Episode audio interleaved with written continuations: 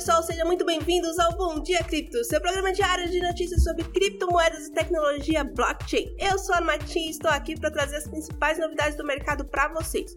Hoje é segunda-feira, dia 30 de outubro, e temos algumas notícias interessantes para compartilhar com vocês. Mas antes, gostaria de lembrar que em nosso site, o bitcoinblock.com.br, está disponível gratuitamente o plano Sardinha, que oferece diversas vantagens para quem se cadastrar, então não deixe de conferir.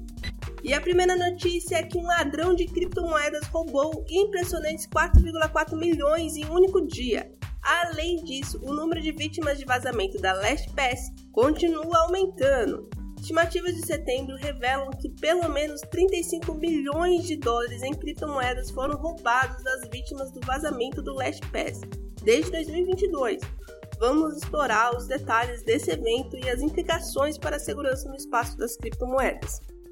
E o presidente de El Salvador, Pro Bitcoin, desafiou a Constituição do país ao lançar sua candidatura à reeleição. Apesar da popularidade, alguns críticos argumentam que ele não poderia concorrer à reeleição de acordo com a Constituição de El Salvador. Vamos discutir as implicações políticas e criptográficas desse movimento. E assim terminamos mais episódio do Bom Dia Cripto. Espero que tenham gostado das notícias de hoje e estejam sempre acompanhando o nosso programa diário para ficarem por dentro das principais novidades do mercado de criptomoedas e tecnologia blockchain.